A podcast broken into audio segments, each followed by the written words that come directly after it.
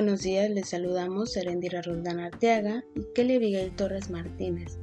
Somos estudiantes en la Universidad Pablo Guardado Chávez de la licenciatura en cirujano odontólogo. En esta mañana les damos la bienvenida a cada uno de nuestros oyentes y ahora les comentaremos información de mucha importancia con respecto a la anatomía y fisiología cardiovascular. Comencemos. Conocer la anatomía cardiovascular es muy importante, ya que se trata de un sistema de transporte en el que una bomba muscular, es decir, el corazón, proporciona la energía necesaria para mover el contenido, que es la sangre, en un circuito cerrado de tubos elásticos denominados vasos sanguíneos.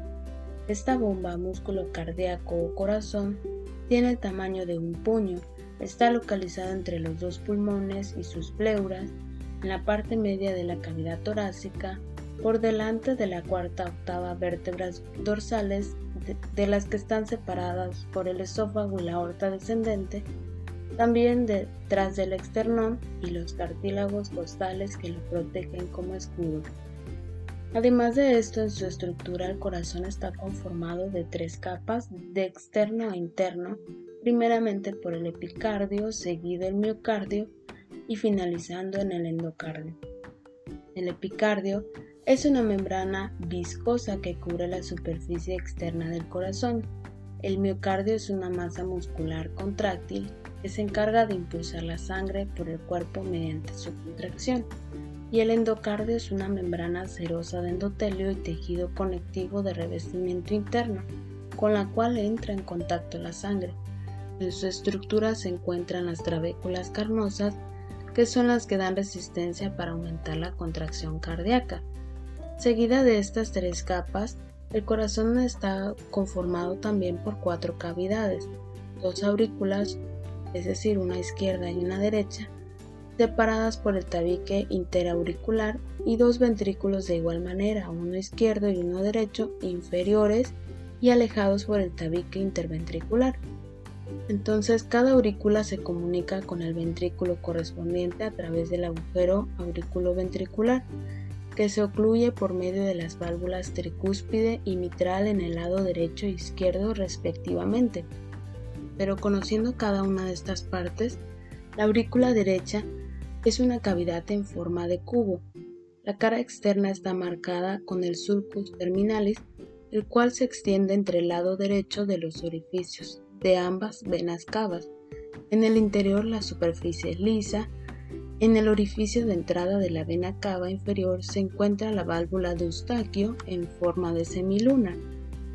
El orificio de la vena coronaria está provisto de la válvula de Tebesio. La pared superior tiene por detrás el orificio de la vena cava superior y esta y la aurícula derecha forman un ángulo en el que se localiza el nodo inusual. La aurícula izquierda está situada en un plano posterior a la aurícula derecha.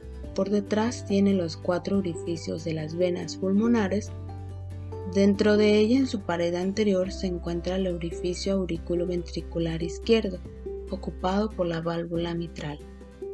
Con respecto al ventrículo derecho, este se extiende desde el orificio auriculoventricular derecho, continúa hacia arriba y a la izquierda con el infundíbulo la cresta superventricular es un arco muscular colocado entre los orificios auriculoventricular, que es el tracto de entrada, y pulmonar, el tracto de salida. El primero tiene una pared rugosa debido a la presencia de trabéculas o músculos papilares fijos a la pared ventricular por sus bases. El ventrículo izquierdo es la cavidad más grande y gruesa del corazón. El orificio auriculoventricular izquierdo forma el tracto de entrada y está ocupado por la válvula mitral. El orificio aórtico se encuentra separado en la abertura de entrada por el tabique intervalvar que se continúa con la valva anterior de la mitral. Su parte interna está intensamente trabeculada. También la válvula tricúspide, esta comprende el orificio auriculoventricular derecho el anillo fibroso valvular, las tres valvas o cúspides, las cuerdas tendinosas y los músculos pilares. Dicho orificio comunica ambas cavidades derechas insertadas en el anillo fibroso Las válvulas tricúspides son llamadas septal anterior y posterior. Ahora, conociendo su irrigación del sistema cardiovascular, las arterias coronarias derecha e izquierda son las encargadas de aportarle sangre oxigenada al corazón. Estos vasos nacen de la arteria aorta en los senos de la válvula salva de su lado correspondiente. La arteria coronaria izquierda da origen a dos ramas, la descendente anterior y la circunfleja, que son las que irrigan la mayor parte del ventrículo izquierdo. La arteria coronaria derecha irriga la mayor parte del hemicardio derecho, el tercio posterior del tabique interventricular y la parte izquierda la superficie posterior del ventrículo izquierdo. El sistema venoso drena casi por completo al seno coronario. Otras venas pequeñitas son las que drenan directamente a la aurícula derecha. El seno coronario se aloja en la porción izquierda del tabique auriculoventricular y desemboca en la aurícula derecha en un orificio redondeado provisto de la válvula de Tevesio. Ahora conozcamos la inervación del sistema cardiovascular.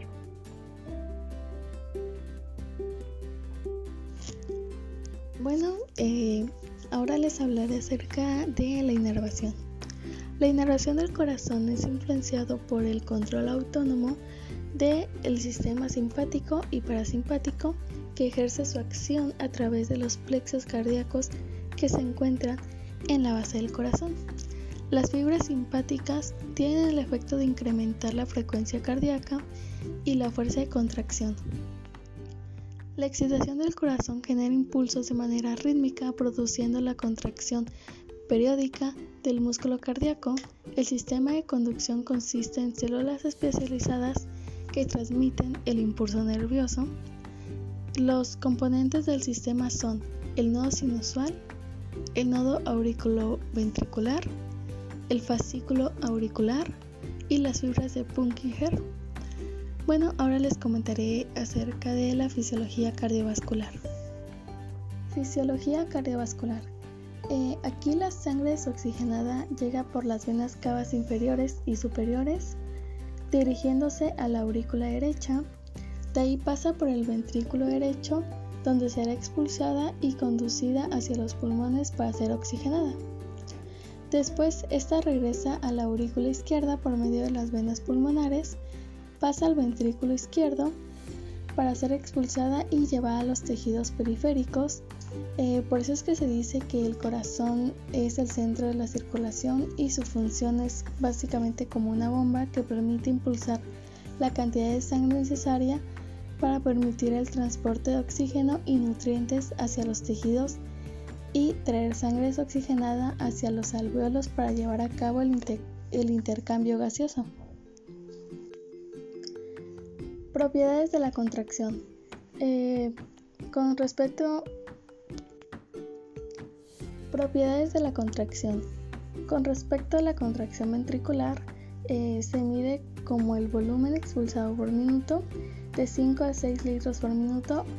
Eh, que es el gasto cardíaco entre superficie corporal total y lo normal que es de 2.5 a 4.2 litros por minuto. Esto es determinado por precarga, poscarga, frecuencia cardíaca y estado contráctil cardíaco. Frecuencia cardíaca.